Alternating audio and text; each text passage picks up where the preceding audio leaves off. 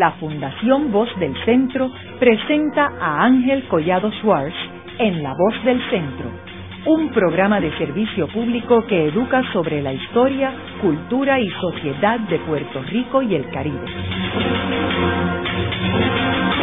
Saludos a todos.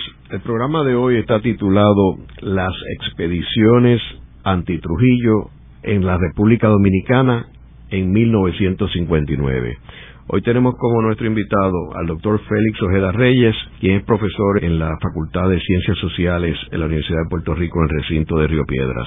Félix, sería bueno proveerle a nuestros radioescuchas unos antecedentes sobre quién era Rafael Leonidas Trujillo.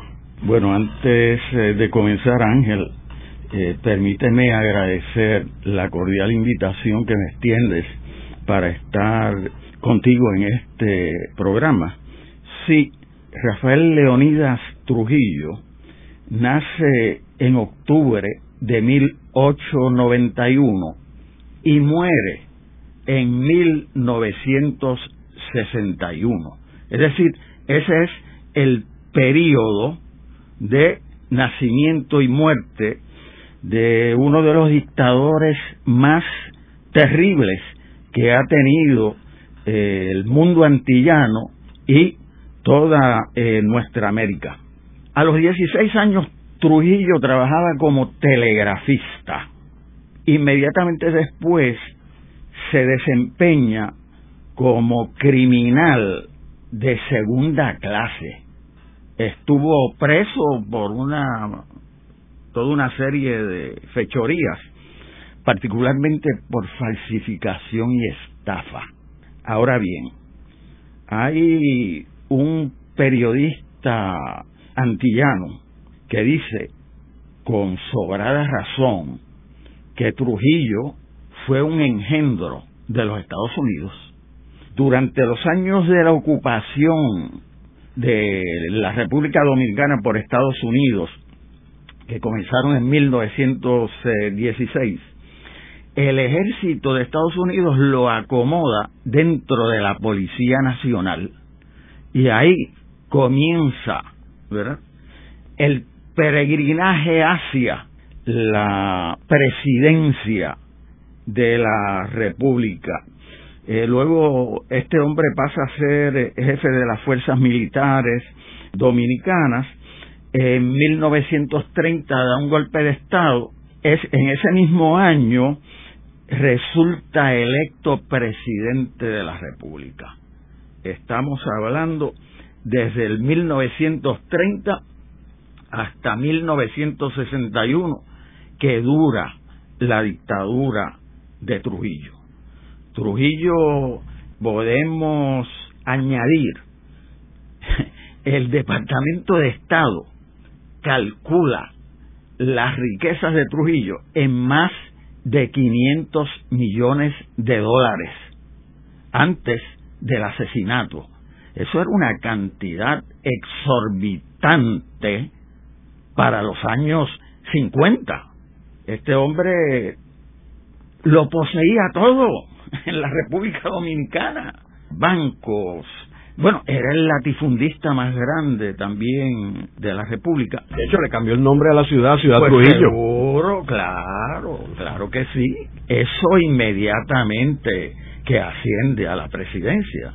Le cambia el, el nombre tradicional, ¿verdad?, de, a la capital y es Ciudad Trujillo.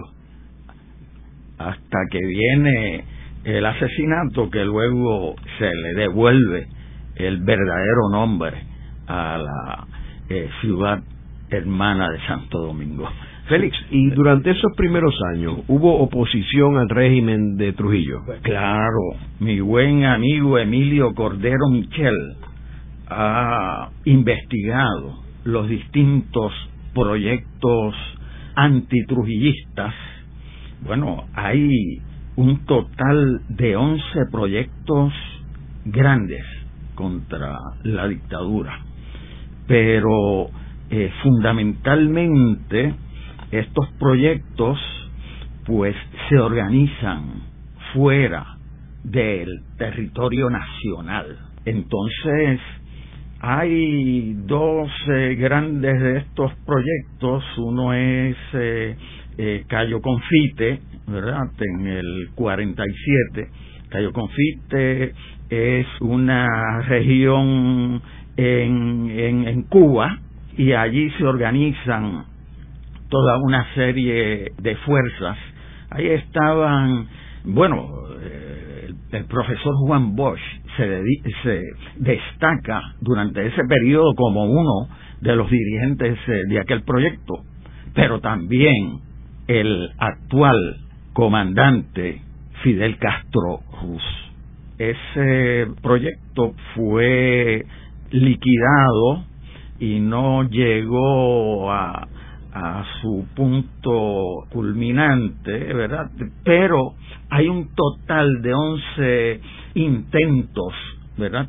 Todos ellos eh, fueron brutalmente reprimidos durante el periodo de la presidencia de Trujillo. ¿Y qué sucede en estas expediciones del 59? O sea, desde el 47 no hubo otras expediciones hasta el 59. No, no, hubo en el si la memoria no me falla, en el 56 se estaba organizando principalmente en, en Nueva York un proyecto expedicionario que iba a salir en avión hacia la República Dominicana, pero ese proyecto fue liquidado por el gobierno de Estados Unidos. Es decir, hay, hay definitivamente una oposición.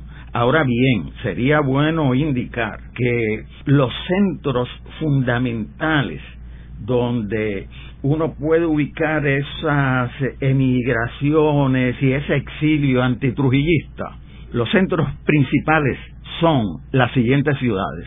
Nueva York, Caracas, San Juan de Puerto Rico y La Habana. Entonces, fíjate que de esas expediciones de las que vamos a hablar hoy, que lamentablemente, para vergüenza nuestra, nadie en este país conoce del sacrificio de toda una serie de puertorriqueños que fueron en estas expediciones y todos fueron brutalmente asesinados. De eso es que vamos a hablar en la noche de hoy. Volviendo otra vez a la fecha, o sea, después del 56, la próxima gran expedición es esta del 59. ¿Y cuántas expediciones hay en el 59? Debemos entonces comenzar por el principio. Y yo creo que el principio es este que te voy a, narrar, Ángel. A fines de año de 1958 aterriza un avión que había salido de Venezuela aterriza en el sector Cienaguilla de la Sierra Maestra en Cuba. Y ese avión de carga estaba repleto de armas para el proyecto que ya estaba culminando para la guerra contra la dictadura de Fulgencio Batista en Cuba. En ese avión iba un dominicano que inmediatamente se va a incorporar en la guerra contra Batista. Este dominicano, Enrique Jiménez Moya, había sido enviado a Cuba para formarse como cuadro militar en la guerra contra la dictadura de Batista. Entonces, fíjate que lo que se interesa es ir organizando a una serie de cuadros militares que posteriormente irían en las expediciones contra Trujillo. Lamentablemente, en la batalla del cuartel de Mafo, en el oriente de Cuba, donde se libró una de las batallas más encarnizadas de la guerra contra Batista, resulta gravemente herido Jiménez Moya. Aquella batalla duró más de 10 días. Sencillamente había adquirido visos de una de un enfrentamiento convencional. La esquirla de una granada de mortero le atravesó un riñón a Jiménez Moya. La información que tengo es que prácticamente todos los intestinos se le salieron. Y allí, en un banco de un parque de la localidad, recibió los primeros auxilios de los médicos cubanos. Ahora bien, mientras convalecía Jiménez Moya, se da el primero de enero de 1959, cuando el dictador Fulgencio Batista sale huyendo de Cuba con su familia y con los principales esbirros de aquella dictadura, pero va a refugiarse, claro está, a la República Dominicana, con su homólogo Trujillo, pero ya antes también había atravesado el mismo camino el dictador de Venezuela, Marcos Pérez Jiménez, ¿verdad? Entonces, sería importante indicar que no habían transcurrido 22 días del triunfo de la Revolución cubana cuando el comandante Fidel Castro viaja a Venezuela a agradecer las ayudas que había recibido. Ese avión que llegó con Jiménez Moya estaba cargado de armas, de armas de, de Venezuela para liquidar, ¿verdad?, la dictadura de Batista. Ahora bien, ese fue un recibimiento increíble el que le dieron a Fidel Castro en Venezuela. Fue allí cuando el recién electo presidente de Venezuela, Rómulo Betancourt, invita a su casa particular a Fidel Castro. Y fue Rómulo Betancourt quien establece el tema del debate. Y el tema es la dictadura de Trujillo. Y se compromete Rómulo Betancourt en aportar medio millón de dólares para una expedición contra Trujillo. Y hay testigos de todo esto. Por ejemplo, eh, Francisco Pividal Padrón, yo no sé si recuerdas el, el nombre, pero pues cuando Gabriel García Márquez escribía su novela sobre el Libertador, ah, tiene una notita al calce bien interesante que dice, ah, que por las calles de La Habana yo caminaba con Francisco Pividal Padrón y fue con él que recibí grandes lecciones que luego facilitaron la redacción de mi trabajo sobre Bolívar, la novela de, García Márquez sobre Bolívar. Francisco Pividal Padrón, cubano, que luego sería el primer embajador de Cuba en Venezuela, era un conocedor de la vida y la obra de eh, Bolívar y estuvo de testigo en el momento en que Betancourt ofrece medio millón de dólares para eh, que luego se usaría parte de ese dinero, claro está, en las expediciones de junio de 1959 contra la dictadura. ¿Y cómo fueron esas expediciones, Félix? Entonces, al regreso de Fidel Castro a La Habana, le pide a Pividal Padrón y al comandante Delio Gómez Ochoa que viajen a Caracas a buscar los dineros de Rómulo de Tancur. Entonces, en vez de medio millón, pues la cosa se redujo a 150 mil pesos. Pero dinero en mano, se compra un avión en el sur de Estados Unidos, en la Florida. Ese avión se lleva a Cuba. En Cuba, con taladros especiales, se le hacen unos boquetes a ese avión para meter los fusiles FAL. Por ahí, el fusil FAL es un fusil belga de, de largo alcance para meter los fusiles FAL en esos boquetes en caso de un ataque por aire de la dictadura de Trujillo. Eh, esto parece tomado del mundo maravilloso de la literatura, pero esto es una realidad histórica.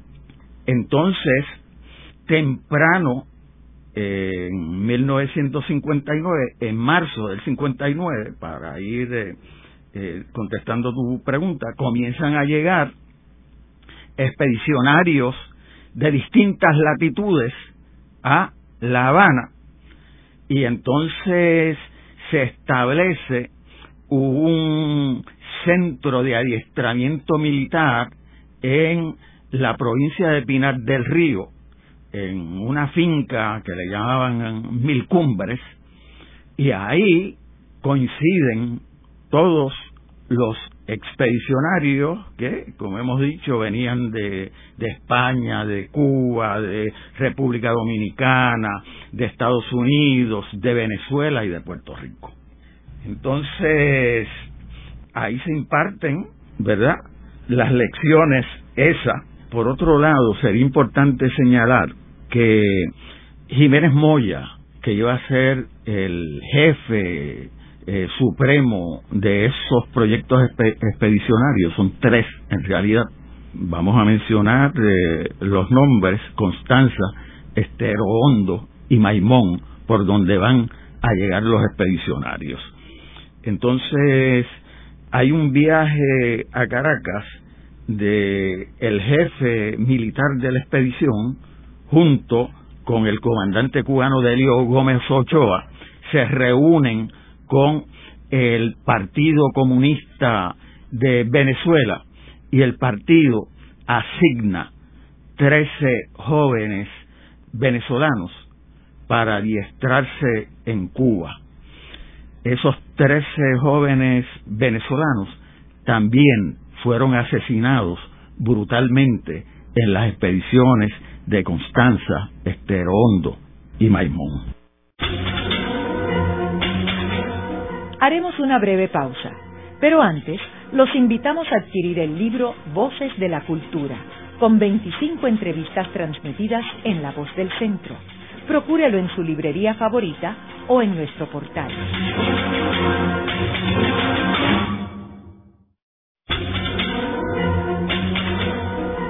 Están escuchando a Ángel Collado Schwartz en La Voz del Centro ahora pueden accesar a toda hora y desde cualquier lugar la colección completa de un centenar de programas transmitidos por la voz del centro mediante nuestro portal www.vozdelcentro.org.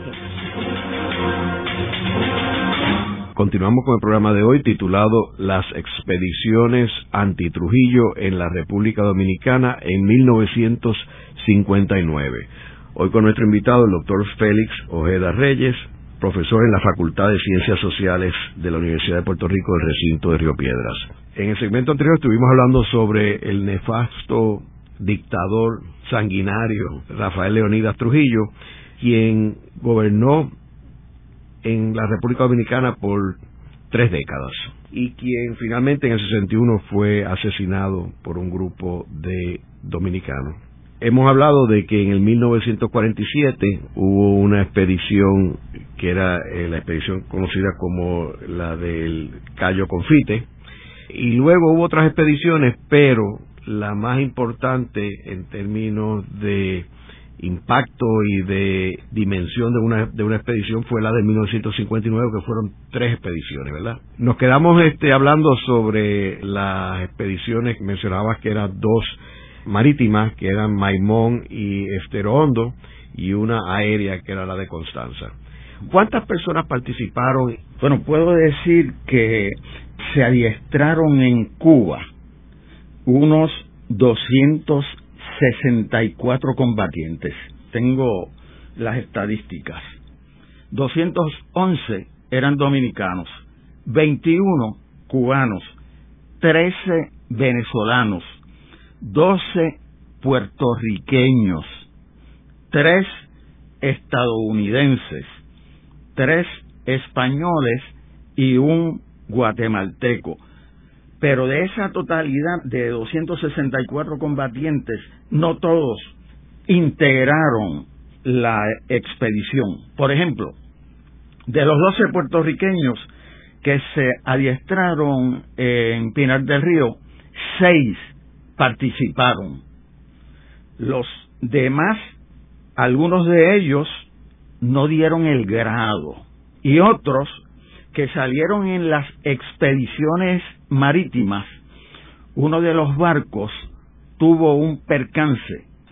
Y entonces ese barco quedó a la deriva por varios días. Y los combatientes estaban sin alimentos, sin agua, al extremo de que tienen que beber algunos de ellos el agua de los motores del barco, lo que causa en ellos una enfermedad eh, y tienen que regresar a Cuba donde quedan enfermos muchos de estos expedicionarios. Se registra un incidente con uno de los puertorriqueños que iba en las expediciones marítimas.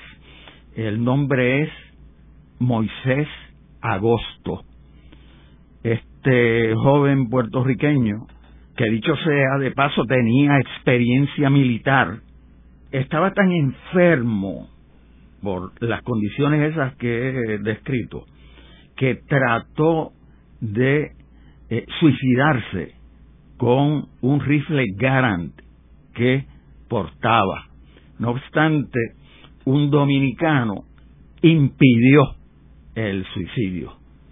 Este joven regresa con el resto eh, de esa expedición a Cuba, pero recobra inmediatamente y se reintegra en el grupo ya es eh, eh, más pequeño, pero que llegaría en las expediciones de dos barcos por Maimón y Esterondo. Voy a hacer un paréntesis aquí para decir que todos los expedicionarios que fueron en los barcos, todos los combatientes en las expediciones marítimas fueron brutalmente asesinados. Todos. Actualmente hay solamente dos sobrevivientes de toda esa gesta. Uno, el comandante cubano Delio Gómez Ochoa, que claro, por la experiencia militar que había adquirido en la guerra contra la dictadura de Batista, eso es lo que le salva. Y el segundo es un combatiente eh, dominicano que se llama Mayovanex Vargas. A todos estos, eh, a los sobrevivientes, yo los he entrevistado para este trabajo de investigación que estoy llevando a cabo. Félix, ¿cómo lograron sobrevivir? Mencionas que tenían esta experiencia, pero ¿cómo lograron sobrevivir? Bueno, es que caen presos ellos, caen presos los que no fueron fusilados. Por ejemplo, el jefe de la expedición, el jefe dominicano, eh, Jiménez Moya, este, lo asesinan, entonces lo llevan a la morgue Luego cuando capturan a Gómez Ochoa, hay fotos de Gómez Ochoa identificando a Jiménez Moya en la morgue dominicana. Pero esta gente, bueno, como dicen los cubanos, en prisión los pasaron por la piedra. Las torturas fueron brutales. Delio Gómez Ochoa, ahora mismo, está incapacitado para oír por uno de los oídos de, las golpizas que recibió este hombre.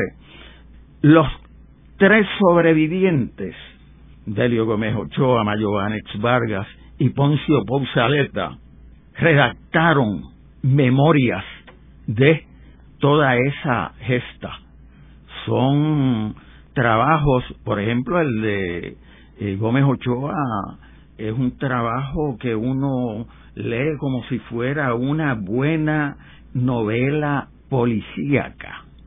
y ahí entonces uno se entera, ¿verdad?, de algunos combatientes puertorriqueños. Cuando yo inicié este proyecto de investigación, yo me comuniqué con las autoridades cubanas para que me dieran la información de los combatientes puertorriqueños. Como esto es una es algo extremadamente sensible porque hay agencias de seguridad del Estado que están envueltas en esta cuestión. Luego de la propuesta que yo les someto a los cubanos, yo recibí el siguiente mensaje que voy a leer. Son dos párrafos, Ángel, para que te des cuenta que este trabajo de investigación en realidad está lleno de obstáculos. Recibí el siguiente mensaje. Querido Félix, ayer me telefonearon del Departamento de América del Comité Central del Partido y me explicó el compañero, no voy a dar nombre, que ellos habían recibido una solicitud de Alarcón. Voy a dar, ese sí voy a dar el nombre, que es Ricardo Alarcón, presidente de la Asamblea Nacional del Poder Popular de Cuba, como tú sabes, un extraordinario amigo de la lucha por la independencia de Puerto Rico. Continúo diciendo, habían recibido una solicitud de Alarcón en relación con tu investigación acerca de los boricuas en el plan revolucionario contra Trujillo. Me dijo que te comunicara que la solicitud fue atendida directamente por el jefe del departamento, voy a dar el nombre, Guillermo Arbezú, y que ellos confirmaron que no disponen de documentación alguna al respecto, pues de esa época no se guarda nada en los archivos de ellos, ni en los que pertenecieron a Manuel Piñeiro Barbarroja.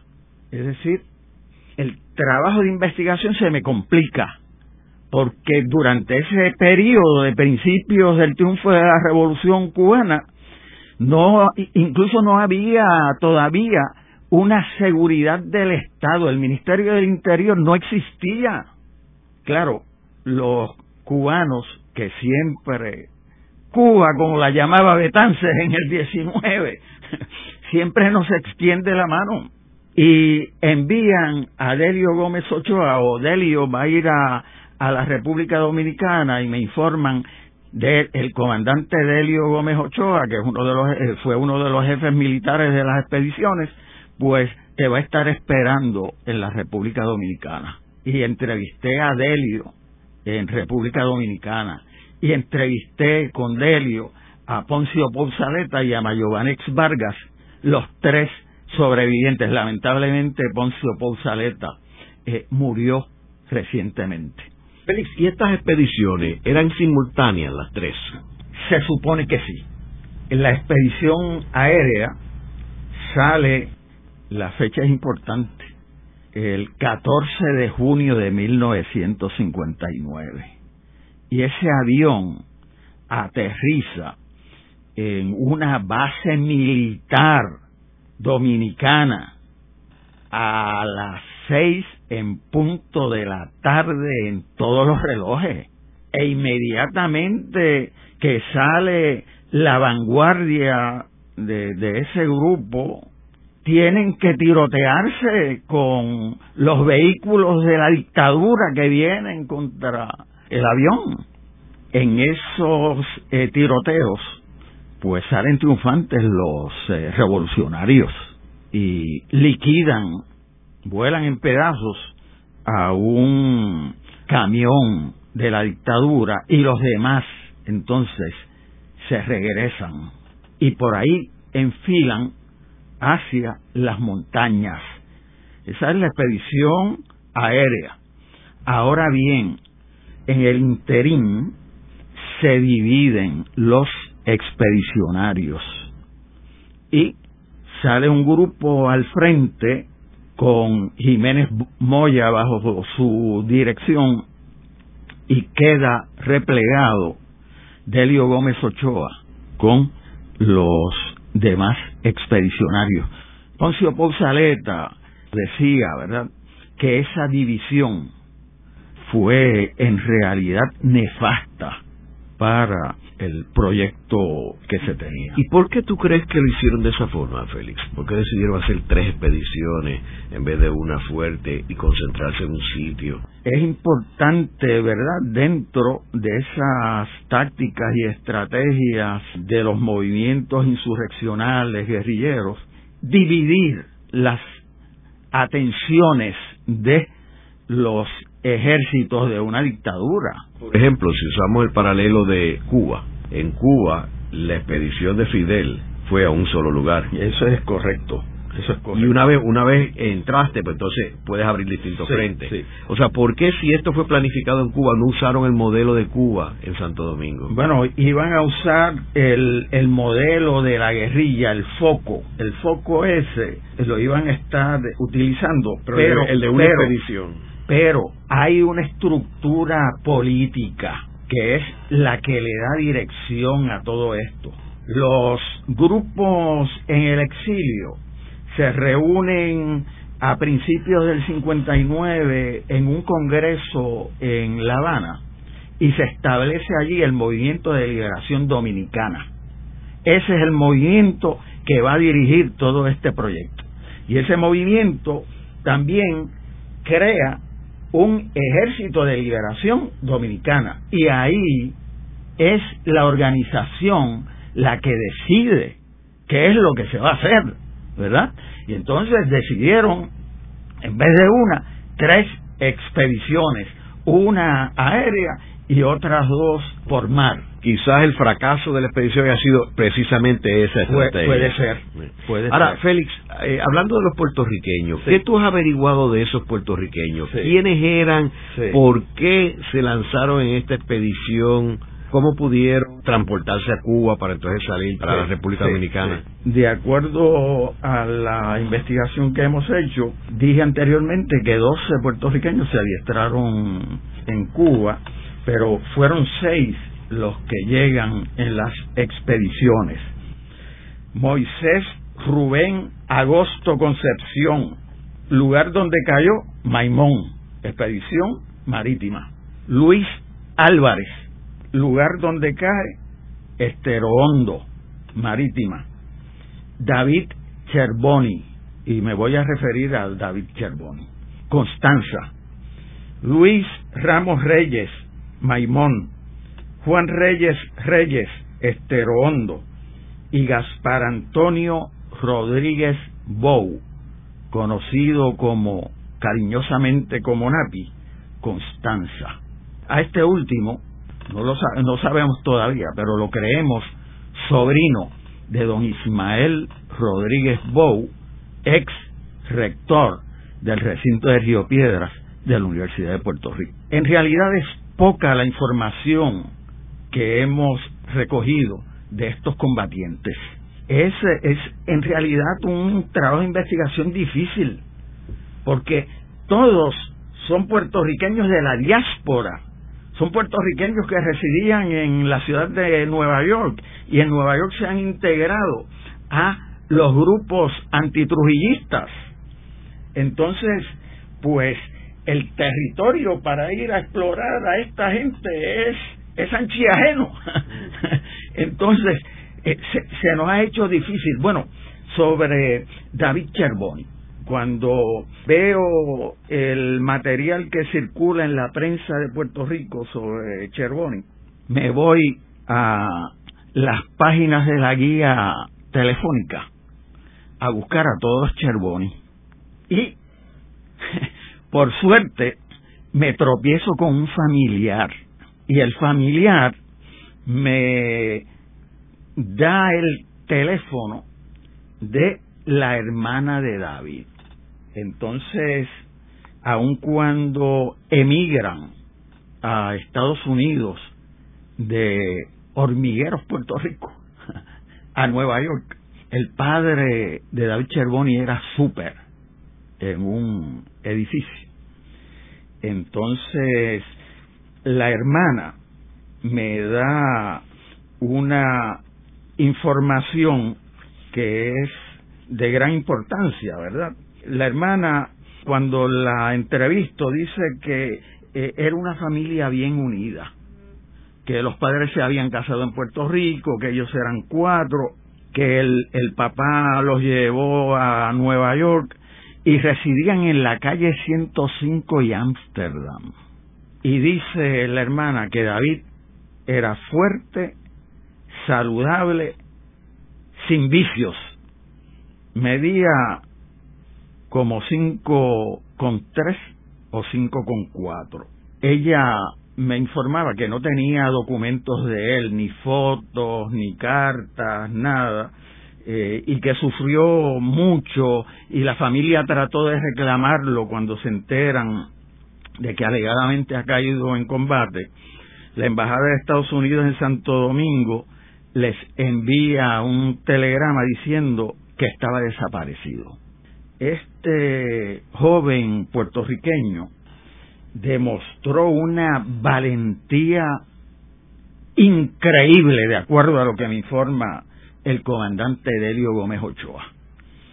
Este puertorriqueño estuvo en un combate contra tropas de la dictadura donde abren fuego David Cherboni, Gómez Ochoa, el comandante, y un dominicano llamado Pedro Pablo Fernández. Pedro Pablo Fernández se había ganado la amistad de todos estos expedicionarios, particularmente la amistad de Cherboni, el puertorriqueño. Entonces, en el, en el combate cae gravemente herido el dominicano y entonces los demás combatientes, incluso Cherboni, liquidan a los soldados de, de la dictadura. Luego de una breve pausa, regresamos con Ángel Collado Schwartz en La Voz del Centro.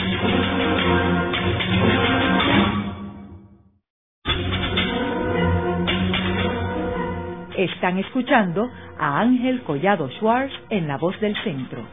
Ahora pueden accesar a toda hora y desde cualquier lugar la colección completa de un centenar de programas transmitidos por La Voz del Centro mediante nuestro portal www.vozdelcentro.org.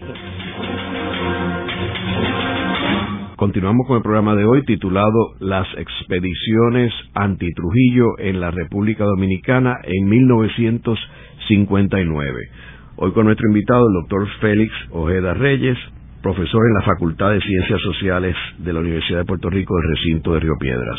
Félix, en el segmento anterior nos quedamos hablando de Cherboni, el puertorriqueño que participó en la expedición. Sí, habíamos dicho que el amigo dominicano cae gravemente herido para aliviarlo le inyectan morfina. Sin embargo, por la gravedad de las heridas del dominicano, él sabía que no tenía salvación.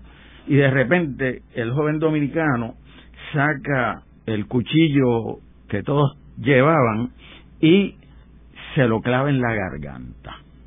Sencillamente no quería ser obstáculo para la movilidad de la tropa y sabía que, que estaba en, los momentos postreros.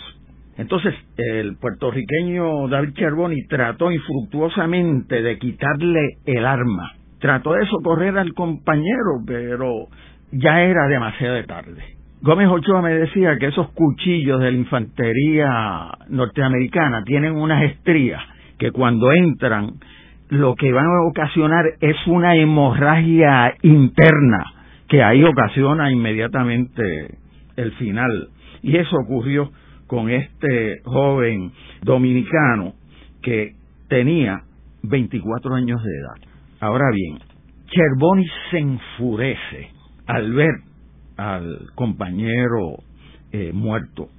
Entonces saca el cuchillo que llevaba y va donde están los soldados caídos de la dictadura y comienza a tajear a uno en la cara y en el cuello. Entonces, Gómez Ochoa me decía en Santo Domingo que tuvo que tomar la medida de desarmar a David Cherboni. Lo tuvo que reprender frente a la tropa. Esa no era la actitud digna de un revolucionario. Lo desarmó. Y yo le pregunto al comandante, comandante, ¿y cuándo usted le devolvió las armas a Cherboni? Y el comandante tenía una leve sonrisa. Me decía, Félix, le devolví las armas al otro día. Cherboni incluso le dice a Gómez Ochoa que él no iba a seguir huyendo y que él iba a enfrentarse directamente con las tropas dominicanas. Y en un santiamén salió y empezó allí a, a combatir y cae en batalla. Amén de sus errores, Delio Gómez Ochoa reconoce la valentía extraordinaria de este puertorriqueño de hormigueros que murió heroicamente en el frente de Constanza. David y Ángel tenía 17 años de edad. Entonces, dos semanas más tarde de la llegada en el avión, ya se ve el deterioro y eh, la liquidación de aquel proyecto. En relación con las expediciones marítimas, lo que le cae encima es toda la aviación y no no quedó un solo combatiente con vida de las expediciones marítimas. Los pocos que se salvan fueron del grupo de Delio Gómez Ochoa. ¿Fueron a dónde? ¿Cuál de las expediciones? Eh, fueron a Constanza, fueron las de, las de Constanza. Félix, ¿y el gobierno americano y la inteligencia americana, que eran los aliados de Trujillo, participaron de alguna forma? Sí. Fíjate que inmediatamente que llega la expedición aérea, hay una comunicación entre Trujillo y el embajador de Estados Unidos en lo que se conocía como la ciudad Trujillo, ¿verdad? Yo creo que el, el servilismo era oficial y voluntario. Yo creo que amerita citar este documento desclasificado del Departamento de Estado. Y dice así, eh, y lo voy a citar en inglés, On June 14, 1959, Trujillo informed Ambassador Farland of an attempted invasion of the Dominican Republic that afternoon. In telegram from Ciudad Trujillo, Farland reported the following to the department. Trujillo advised me at 8.15 tonight, dos horas eh, 15 minutos después del aterrizaje del avión, that when transport aircraft landed at Constanza late this afternoon, origin or nationality group as yet unknown, Trujillo will keep embassy fully informed. Digo, a confesión de parte, relevo de prueba, ¿verdad? eh, definitivamente el gobierno de Estados Unidos pues, había estado defendiendo eh, la dictadura, ¿verdad? Por tantos y tantos años. Eh, Trujillo se reúne con Nixon, Trujillo se reúne, bueno, incluso se reúne hasta con la esposa de Franklin Roosevelt, a quien le entrega un ramo de rosa, ¿verdad? es decir, desde Roosevelt, todos los, presidentes en defensa de Trujillo, pero ya la cosa con las expediciones, que aún cuando fueron derrotadas militarmente, tenemos que decir que moralmente fue una victoria para los revolucionarios. Fue la victoria de los caídos, como dice Delio Gómez Ochoa. Y por eso yo también he titulado este trabajo que estoy desarrollando, Los que tumbaron a Trujillo. No, no los tumbaron en realidad porque porque el asesinato viene dos años más tarde, pero aquellas expediciones iniciaron todo el proceso que llevaría, pues primero a la fundación del movimiento revolucionario 14 de junio, ese partido que se funda inmediatamente después, lleva la fecha en honor de aquellos internacionalistas de nueva factura. Es algo que nos toca muy de cerca por la caída de estos guerreros puertorriqueños en las expediciones del 59. Luego de la pausa, continuamos con Ángel Collado Schwartz en La Voz del Centro.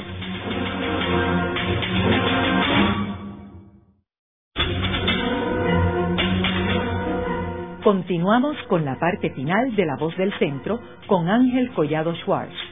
Pueden enviarnos sus comentarios a través de nuestro portal www.vozdelcentro.org. Continuamos con el programa de hoy titulado Las expediciones anti-Trujillo en la República Dominicana en 1959. Hoy con nuestro invitado, el doctor Félix Ojeda Reyes, profesor en la Facultad de Ciencias Sociales de la Universidad de Puerto Rico del recinto de Río Piedras. Félix, volviendo otra vez a las tres expediciones, ¿cuáles fueron las fechas de las tres expediciones? 14 de junio de 1959, la expedición aérea, y 20 de junio de 1959, las expediciones marítimas. Félix, después de, de estas expediciones, ¿Qué sucedió entre esta fecha y el asesinato de Trujillo? Inmediatamente después se inicia un espacio de conspiraciones donde hay un grupo de ideas políticas muy, pero muy diversas. Esto no eran marxistas, leninistas, ni nada. Ah, era gente que tenía hachas que amolar contra la dictadura de Trujillo. Y entonces hasta que se organiza ese comando que incluso trataron de solicitar ayuda militar a los Estados Unidos y eso era como como deshojando margarita pues, te quiero o no te quiero tú sabes sí o no pero nunca llegó la ayuda esa para justiciar a Trujillo cuando ya al final Estados Unidos ah, estaba en franca oposición, el gobierno de Estados Unidos mantenía ya una oposición a Trujillo, están las pastorales de la iglesia, eh, etcétera. Entonces ese eh, comando actúa dos años más tarde de las expediciones. Ahora Ángel, a mí no me gustaría terminar sin una nota que yo voy a decir que es un tanto personal y que es también algo que me, me induce a desarrollar esta expedición. Y es que yo tuve un amigo aquí en Santurce que se llamó Miguel Ángel Menéndez Vallejo yo digo que por una casualidad, tal vez por un accidente biológico, Miguel Ángel nació en Santo Domingo, de padre puertorriqueño en madre dominicana, pero llega a Puerto Rico a los cuatro años de edad, un niño, y íbamos a las mismas escuelas, él llegó a la Escuela Superior Central, yo me gradué de la Escuela Superior Central, que era la, mejor escuela que teníamos en Puerto Rico durante aquel tiempo, ¿verdad? La mejor escuela superior, la emblemática Central High, ¿verdad? Miguel Ángel no terminó la Central, entonces la familia pasa a vivir a la ciudad de Nueva York.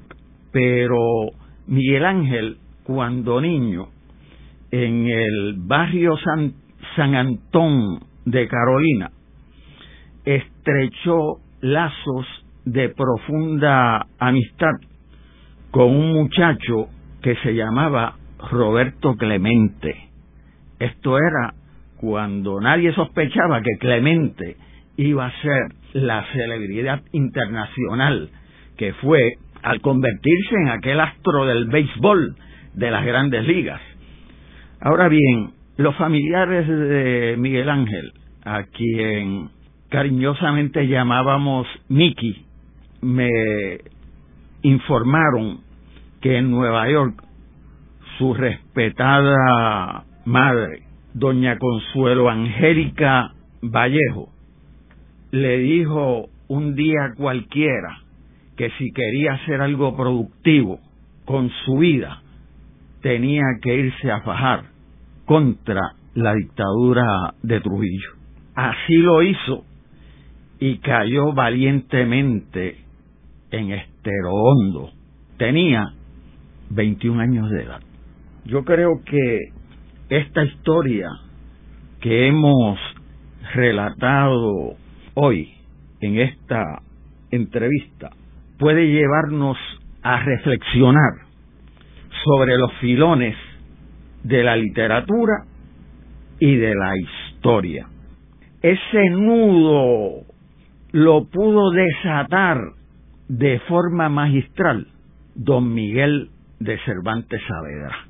Porque uno es escribir como poeta y otro es escribir como historiador. El primero, el poeta, puede contar las cosas no como fueron, sino como debían ser. Pero el historiador las ha de escribir, y aquí cito textualmente a don Miguel de Cervantes Saavedra, el historiador las ha de escribir no como debían ser, sino como fueron, sin quitar ni añadir a la verdad cosa alguna.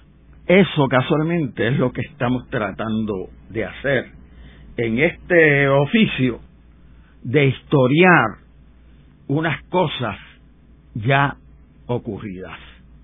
En el programa de hoy hemos discutido las expediciones antitrujillo en la República Dominicana durante el verano de 1959. Hemos visto cómo las expediciones estaban compuestas por un grupo de ciudadanos, en su mayoría dominicanos, pero que incluía cubanos, americanos, españoles y seis puertorriqueños. Esta expedición jugó un papel importante en la historia de la República Dominicana y podemos decir que fue probablemente el principio del fin del nefasto dictador dominicano Rafael Leonidas Trujillo.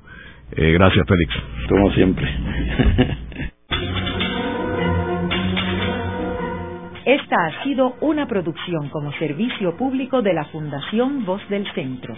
Los invitamos a sintonizarnos la próxima semana a la misma hora. Y recuerden que pueden adquirir el libro Voces de la Cultura en su librería favorita o en nuestro portal